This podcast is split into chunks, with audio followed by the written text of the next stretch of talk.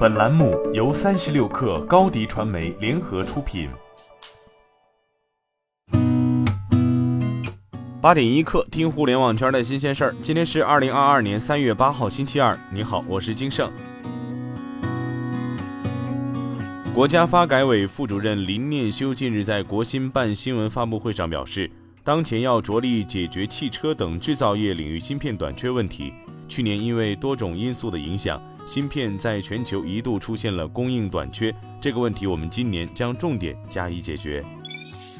据澎湃报道，南京银行已经完成苏宁销金的控股权收购，交易对手方主要为苏宁销金第一大股东苏宁易购。本次股权转让后，南京银行将取得控股权，控股比例超百分之五十。在此期间，交易各方将落实过渡期安排。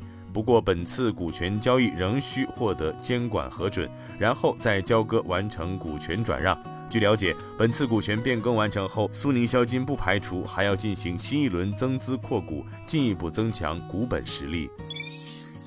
国家发改委副主任胡祖才近日在国新办新闻发布会上表示，紧盯重点大宗商品市场供需和价格走势，加强监测分析研判，保持市场监管高压态势。加大期限或市场联动监管力度，严厉打击捏造、散布涨价信息、囤积居奇、哄抬价格等违法违规行为，特别是对资本恶意炒作，将予以坚决打击。二零二二年全国两会期间，全国人大代表、人民银行副行长刘桂平在小组会上建议，尽快制定出台金融稳定法、金融消费者权益保护法，加快推进西部陆海新通道和沿江高铁建设。据界面报道，现代汽车正式宣布进军国内二手车市场，并公布相关业务发展方向。现代汽车将自行限制二手车市场份额，二零二二年至二零二四年分别为百分之二点五、百分之三点五和百分之五点一。据财联社报道，苹果据称正与一家韩国公司讨论应用于 Apple Car 的 FC BGA 基板供应。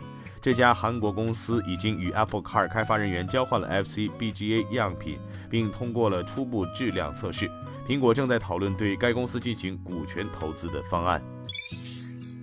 据新浪科技消息，Twitter 正在完善直播音频产品 Spaces，很快它就会在移动 App 内添加专用播客 Tab 选项卡。对此，Twitter 新闻发言人表示，没有进一步细节可分享。为增强 Spaces，Twitter 已添加不少播客式功能。Twitter 允许用户收听 Spaces 直播录音，使主播能与异步收听新用户有更多的互动。今天咱们就先聊到这儿，我是金盛，八点一刻，咱们明天见。